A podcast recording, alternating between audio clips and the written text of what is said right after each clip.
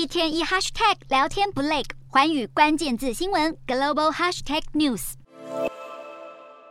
缅甸议题依旧是受到各界的关注。柬埔寨外交部就表示，东协各会员国外交部长将会在二十七号在印尼要举行一场特别的会议，要讨论缅甸和平进程，着重去年和缅甸军政府达成的五点和平共识是否仍然有效。好，五点和平共识包括立即停止暴力，由东协特使促进对话，进行建设性对话，接受援助以及接受。东协特使访问缅甸等，而这项计划目的是结束缅甸国内的暴力冲突，但是缅甸对此一直是没有明显的进展，让东协感到越来越不满，也因此去年与今年都没有邀请缅甸军政府领导人敏昂莱出席东协峰会。